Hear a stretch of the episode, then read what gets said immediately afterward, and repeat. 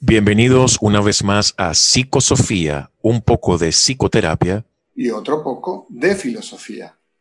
Bueno, y hoy vamos a continuar con otro episodio de sobre el amor, porque al parecer ha tenido muy buena recepción. Bueno, el amor siempre es un tema que tiene muy buena recepción y que tiene muy buena venta, a pesar de que nosotros no estamos vendiendo nada, ¿no?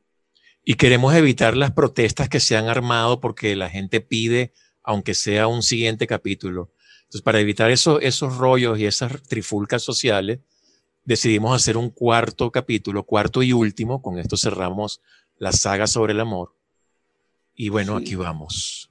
Aunque, aunque yo había escuchado que la tercera era la, era la vencida y que no había quinto malo, pero nosotros por ser rebeldes lo vamos a parar en el cuarto episodio, para no darle la razón ni al tercero ni al quinto. Y hoy vamos a estar hablando sobre el dolor y la necesidad en el amor. Ahí está. Yo voy a, comentar un poco un libro maravilloso, bastante conocido, ya casi que es un libro de culto sobre el tema del amor y de la psique. En principio en las mujeres, es dedicado a las mujeres, pero que es un libro que sirve muchísimo también a la perspectiva masculina. Se llama Mujeres que corren con los lobos, también se llama así en su título original, de Clarisa Pincola Estés. Así es, la, doctora María eh, Clarisa Pincola Estés es una analista junguiana muy reconocida además. Sí, que tiene, tiene un buen rato, ¿no? Con, analizando esto y como buena junguiana, trabajando justamente relatos y ficción, conectándolo desde su simbología. Entonces, un, elemento de, de, dolor, porque hemos estado hablando del amor y bueno, hay, hay, hay, una, hay una faceta del amor que, que implica dolor, que implica sentirse solo cuando el amor no aparece o incluso cuando aparece, que más o menos hemos mencionado en los otros programas, pero que aquí queremos dedicarle un espacio un poco más grande. Y también la, digamos, la, la exigencia del riesgo que significan las relaciones amorosas en general. Entonces, un, primer concepto que quisiera ir asomando es lo que Clarisa Pincola Estés llama el, ciclo vida, muerte, vida, que es esta idea, digamos, no, no, muy original, de que toda muerte va a traer una vida y de que implica una muerte y que ese ciclo es el que va a la vida, por ejemplo, en el planeta Tierra. Incluso hay, hay, hay especies eh, vegetales que justamente nacen solo después de la quemazón. Entonces, cuando hay un incendio forestal, etcétera, ellas, ellas empiezan a, a, surgir, a florecer, a, a, existir justamente después de la muerte. Y sabemos cómo la muerte además sirve para que estén vivos otros seres vivos, valga la redundancia, ¿no? Sea porque son su comida, etcétera. Entonces es este ciclo de vida, muerte, vida, y cómo esto está presente en toda nuestra, en nuestro existir psíquico, espiritual, psicológico, y la relación amorosa no se escapa de esto. Lo que ella plantea es que en términos generales estamos en ese ciclo de la vida, muerte, vida, una relación que comienza y luego termina y luego comienza otra y así. Pero también durante la propia relación aunque te metas 40 años de matrimonio, durante ese, ese periodo va a haber también este, este proceso de vida, muerte, vida. Y lo que ella plantea es que hay que saber que esto es así. Nosotros lo mencionábamos de otra manera en otros programas, cuando decíamos lo de quedarse, lo de que toca quedarse ante la, ante la crisis, etcétera. Es un poco lo que ella dice, entender que incluso en ese proceso y en esa relación constantemente hay algo muriendo para que vuelvan a hacer otra cosa, muere la pasión para que nazca otra cosa y para que luego vuelva a renacer la pasión y así. Y una vez que uno entiende que el ciclo vida, muerte, vida es lo que existe en toda experiencia humana, pues la cosa, digamos, va siendo más entendible, más llevadera, etcétera. Don Miguel. Sí, eso nos, y, eso yo creo que es vital entenderlo desde el punto de vista de, de esta mitificación del amor en la que creemos que el amor es una cosa que nos aleja del dolor y que nos reviste de felicidad permanente. Todo el que ha vivido el amor como proceso sabe que esto no es cierto. los que hemos vivido el amor y nos hemos comprometido en el amor, sabemos que el dolor es parte de la relación amorosa, como, como un elemento que va surgiendo eventualmente en la relación. El problema es que patologicemos el amor y convirtamos el dolor en un referente permanente en la relación, en el vínculo, en el vínculo afectivo. A menos, claro, que estemos hablando de un proceso en el cual uno de los miembros de la pareja está teniendo alguna situación compleja, una enfermedad o un proceso complejo en el cual el dolor aparece de forma más o menos sostenida en el tiempo, pero que tiene que extinguirse en, algún, en algún momento. Entonces, es, importante distinguir en esta, en esta imagen que tú estás entregando del planteamiento de, de Pincol Estés, el dolor como algo que surge y que necesitamos aceptar en la relación como un elemento que estacionariamente aparece, o estacionalmente, perdón, aparece, a el dolor como una cosa que se hizo presente, se instaló y se enquistó en la relación de pareja.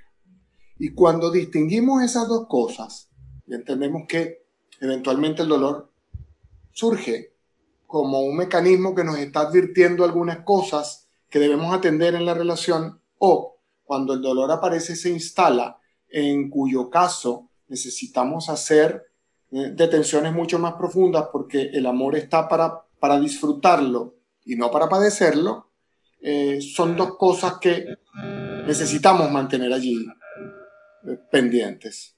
¿Qué piensas tú, Julián? Bueno, pienso que usted tiene la boca tapuzada de razón, compañero. Oye, pero afortunadamente todavía puedo hablar a pesar de que estoy tapuzado de ella.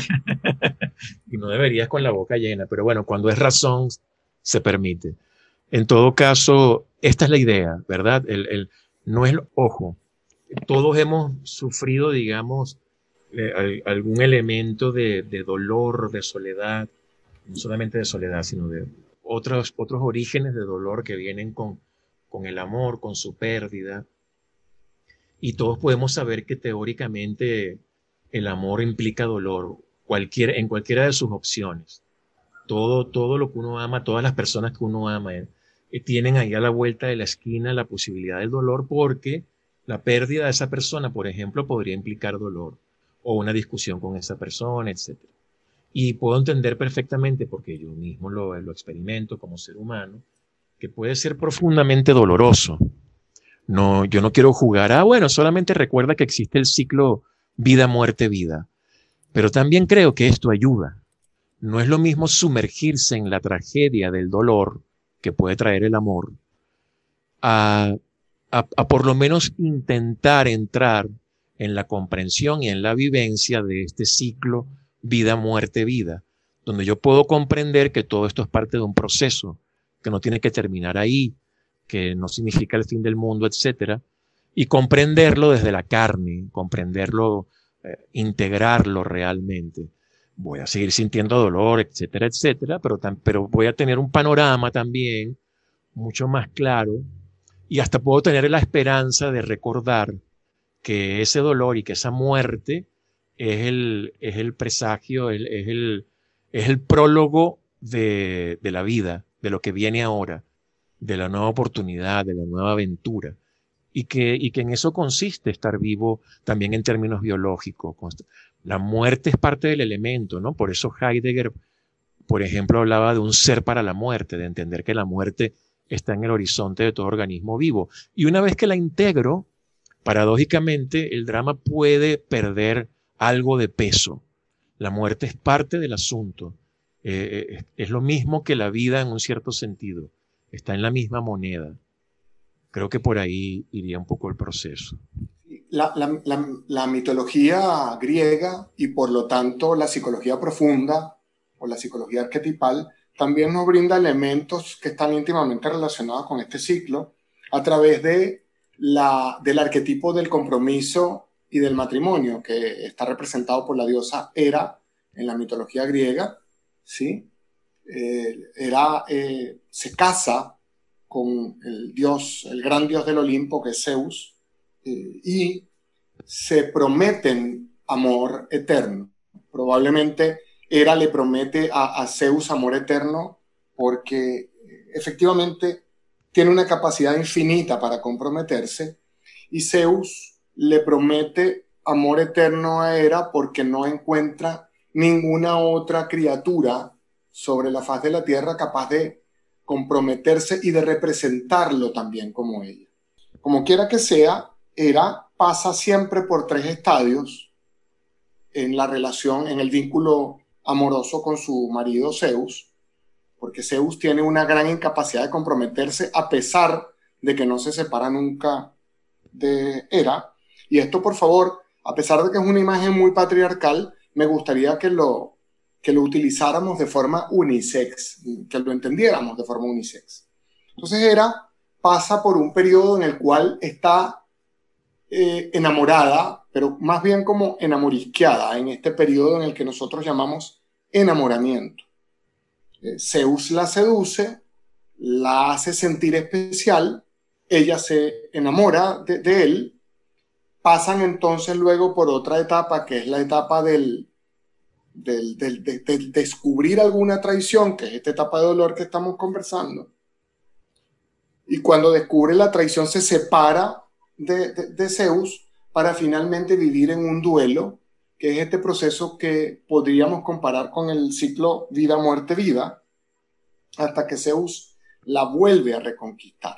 No me interesa entrar en los detalles de la infidelidad de Zeus ni de la infinita capacidad de perdonar casi patológica de Hera, me interesa más bien que entremos en el análisis de cómo el amor se reinventa permanentemente a partir de procesos en los cuales descubrimos que hay alguna monotonía, descubrimos que hay alguna costumbre, que ya vimos en el capítulo pasado que no necesariamente es mala, pero esa costumbre nos obliga a reinventarnos un poco, nos obliga a, a redescubrirnos un poco y a, por supuesto, reenamorarnos un poco de nuestra pareja y de nosotros mismos en la relación para volver a comprometernos.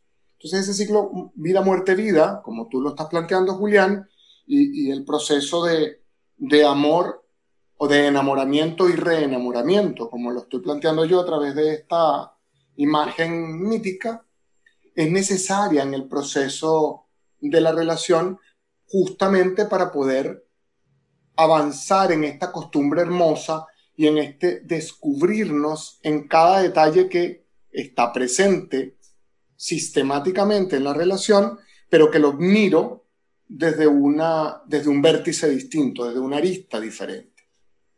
Y yo quisiera tomar de nuevo esa, esa, esa figura arquetipal ¿no? del, del matrimonio, era Zeus, e independientemente de si nos suena machista o no, imaginen la fórmula como quieran, la dinámica, imagínenla como quieran. Lo que también nos están contando es que el, que el proceso, que la, la, vivencia, que el hecho de estar con alguien, que, la relación amorosa sea filial, sea erótica, no es sencilla porque va a tener meandros, va a tener eh, vericuetos, va a tener, eh, eh, justamente volvemos a la relación vida, muerte, vida, muerte, vida, muerte que tampoco es tener que soportar las cosas porque me tengo que quedar, porque tengo que comprender que no, incluso dentro del contexto del ciclo vida, muerte, vida, también puedo entender que si una relación ha llegado a su fin, ha llegado a su fin y debe morir para que otra cosa renazca, que también es una idea que plantea Pincola Estés. Es decir, la muerte siempre en Cuba el advenimiento de la vida, así estemos hecho pedazos. Ella está pensando en un cuento muy hermoso que se llama La mujer esqueleto. Y esta mujer que es esqueleto y que en el cuerpo va ganando carne, órganos internos, etc., al principio está en esa situación de hecha pedazos. Y desde esa muerte va a comenzar la vida, como lo que comentaba de estas plantas que nacen justamente después de la quemazón, o los gusanos que se alimentan del, del, del cadáver, etcétera, aunque suene mórbido esto, pero es así. Entonces, yo puedo también considerar que se acaba la relación, la idea no es aguantar pase lo que pase, no van por ahí los tiros.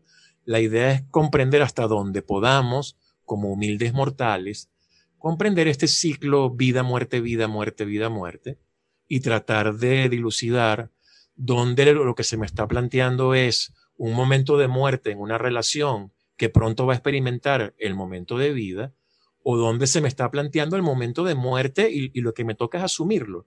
Porque aquí quiero, quiero agregar otro elemento. hay una monja budista, Damko, que lo llama, que en vez de llamarlo enamoramiento, lo llama enapegamiento. Estoy enapegado.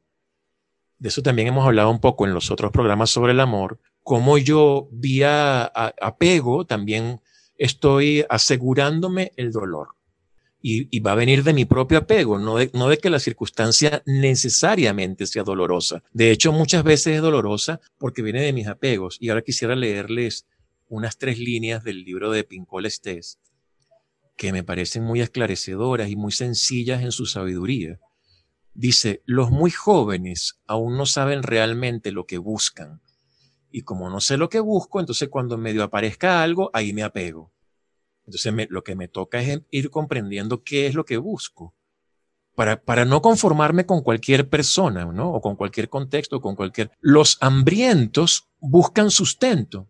Entonces, como tengo hambre y apareció alguien, esto es, ya está, cualquier pan, cualquier cosa, no importa porque estoy hambriento.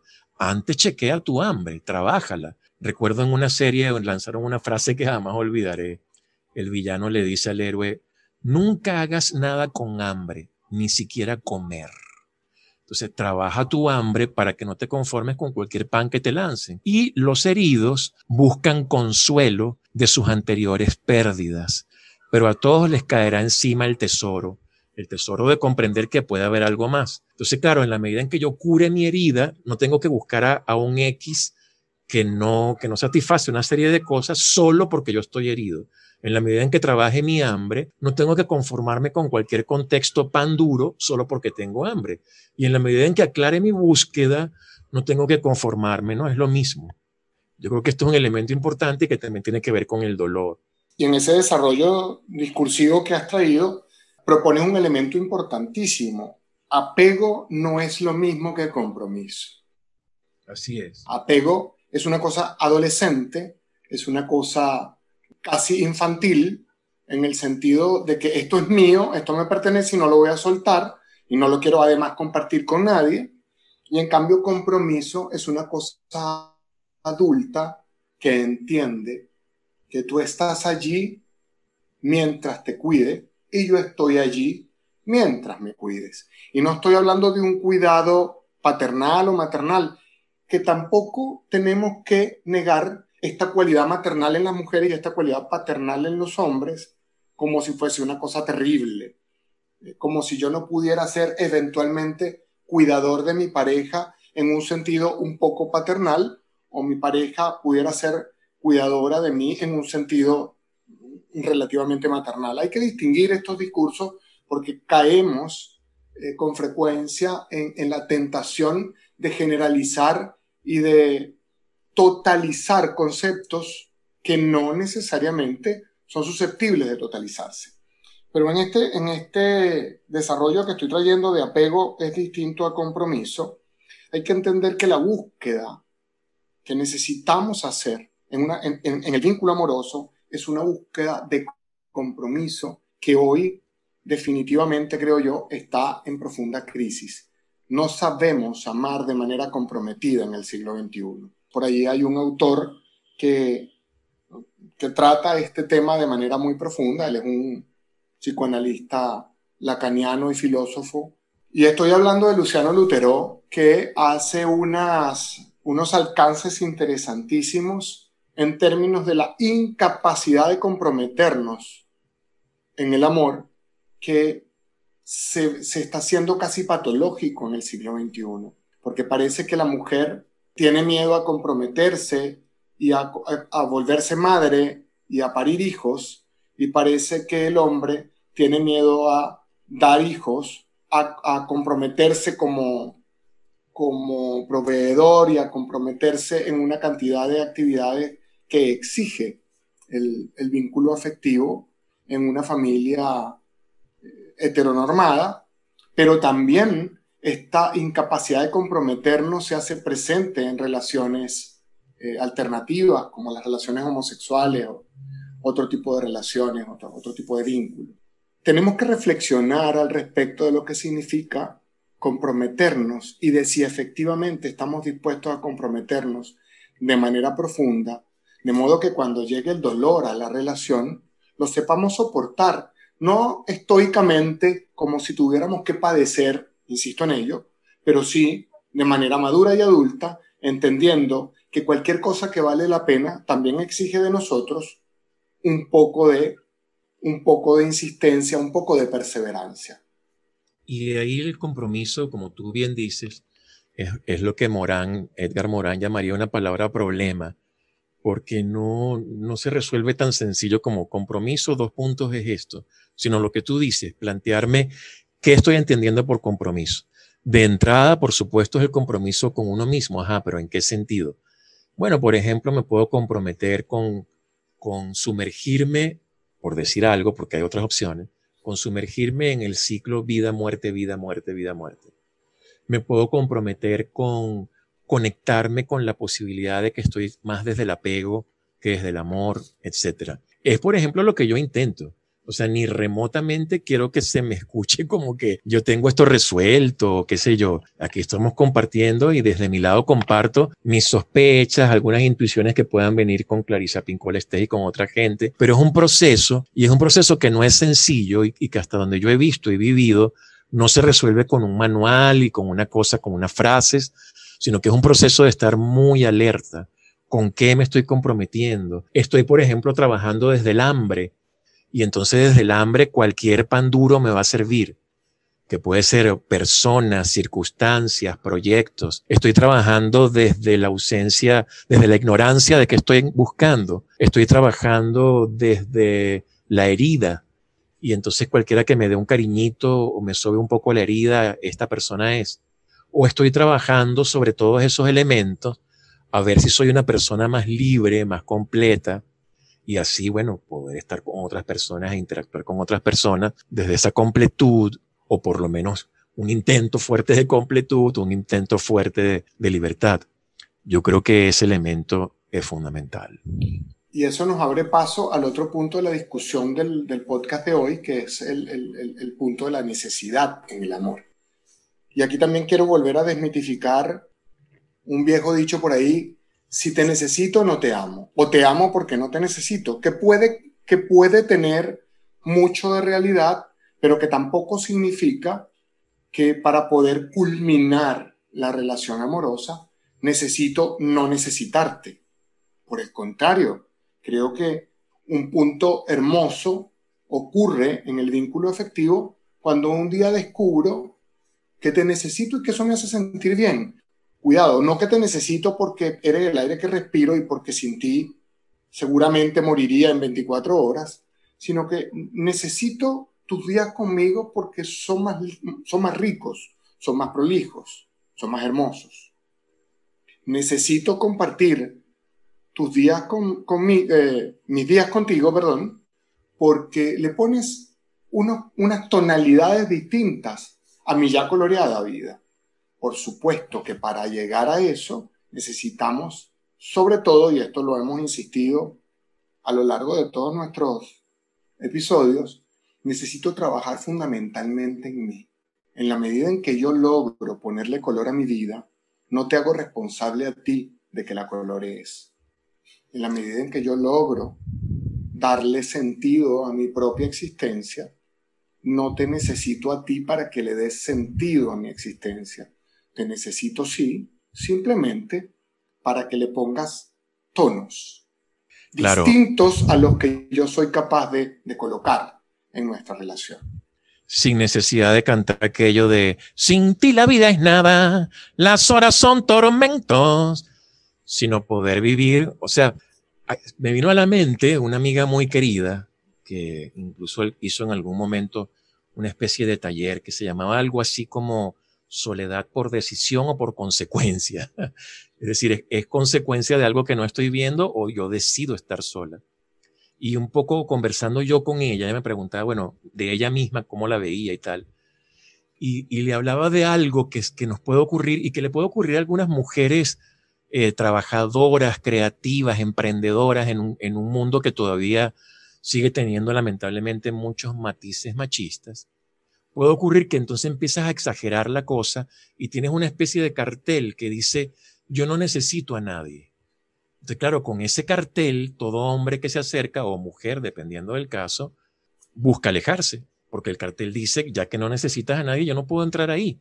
Tú eres demasiado autosuficiente, que no es lo mismo que tener autonomía, que tener un cartel que diga, yo soy autónoma, yo soy creativa. Autovalente, me gusta esa palabra, autovalente. Me gusta, me gusta. Yo soy autovalente y eso no significa que no pueda necesitar lo que tú estabas diciendo. Así que eres bienvenido. No tengo un cartel que diga soy autosuficiente y en el fondo no necesito a nadie porque yo soy muy brava o muy bravo también. Chequear un poco ese elemento de cómo puedo darle o no la bienvenida a alguien desde la autonomía. Y aquí repetir una vez más una, una anécdota que conté en otro programa, pero que viene aquí como anillo al dedo y a mí me resulta digna de repetirla, que es esta psicóloga que su hijo le dice, mamá, estoy enamorado, conseguí una chica que dice que no puede vivir sin mí, y él tiene unos 15 años. Y la mamá le responde, bueno, dígale que vaya, aprenda a vivir sin usted y luego regrese. Porque si no, claro, el peso que te lanzan encima. Y ahí volvemos de nuevo a lo del dolor. Cuando me separo de alguien, de quien esperaba, que me resolviera la vida, que yo la necesito porque me resuelve la vida, me da alegría. Si mi felicidad dependía de esa persona, entonces comprendo porque una vez que termina eso, terminas cantando, sin ti la vida es nada. Porque claro, eh, desvirtuaste el camino. Que uno puede entenderlo, que uno tiende a mitificar, a fantasear, ok, de acuerdo pero la felicidad no puede depender de otro. Primero porque le estás dando una responsabilidad enorme. Segundo porque estás permitiendo que el dolor venga con la ruptura, etcétera, sin, sin asumir la posibilidad de que la felicidad venga sobre todo de ti como sujeto autónomo y capaz de dar cabida y capaz de dejar entrar a otros seres humanos, a afectos, y por ahí va el cuento. Y eso fíjate que nos conduce, para ir cerrando el podcast de hoy, nos conduce una y otra vez a una palabra que yo creo debe ser un, norte permanente en nuestras vidas, que es el equilibrio. Ni tan absolutamente independiente que termino divorciándome de ti y no encontrándome contigo, ni tan completamente dependiente que no te dejo vivir porque te asfixio de tanto que te presiono. Parece que el vínculo amoroso se construye a partir de un vaivén, de un baile, de una danza que busca acercarme y alejarme de tal forma que te permito ser y que nos permito ser, que te permito existir y que nos permito existir, que te permito fluir y que nos permito fluir. Y por supuesto también en primera persona. Me permito ser, me permito fluir, me permito existir por mi propia cuenta en esa danza, en ese equilibrio maravilloso que es, por cierto, como surge Eros en el cosmos infinito. Eros surge, si lo recuerdan de alguna historia que conté en un podcast anterior, en el principio era el caos, es decir, la absoluta ausencia de orden, y surge de ese caos infinito Ananke, que es la necesidad, es decir, la necesidad de algún orden, y surge Eros para mantener esa necesidad cohesionada. Y como se lo imaginaban los griegos de manera fantástica, es que Eros mantiene una distancia necesaria, ni muy lejos que no logremos mantenernos una cohesión, ni muy cerca que terminemos chocando el uno con el otro. Y bueno, Julián, no sé si tú quieres decir algo más para cerrar, porque este es nuestro último episodio sobre el amor, al menos en esta ocasión. Bueno, este es el último episodio. Efectivamente, cerramos las sagas sobre el amor, sobre el amor, como la vida misma. Me despido cantando aquello de no es más que un hasta luego.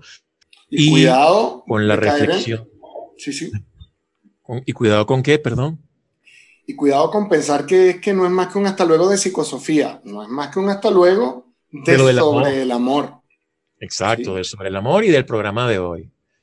Y por otro lado, pues nada, tener compasión con nosotros mismos, porque todos podemos sentir ese momento de, ay, ¿quién tuviera un cuerpito aquí para sentir calorcito? ¿Quién, quién se consiguiera una novia? O si, o quién pudiera estar con sus seres queridos, o si mi hijo no viviera tan lejos, por supuesto. Pero a partir de ahí uno puede comenzar a trabajar esa, esa relación con la necesidad, porque esa es la parte que nos toca a nosotros. Uno no puede cambiar las circunstancias. Si no hay novia, no hay novia. Si no hay novio, no hay novio. Si el hijo está lejos, está lejos. Pero es importante chequear cómo yo asumo esto. Y dentro de ese dolor o esa tristeza o ese anhelo, hacer un trabajito hasta donde se pueda, pues, humildemente ahí y tratando de, como habría dicho Sócrates, no caernos a coba. Ha sido un placer, hasta una nueva oportunidad y arrivederci Roma. Recuerden que esto fue Psicosofía, un poco de psicoterapia y otro poco de filosofía. Arrivederci Roma.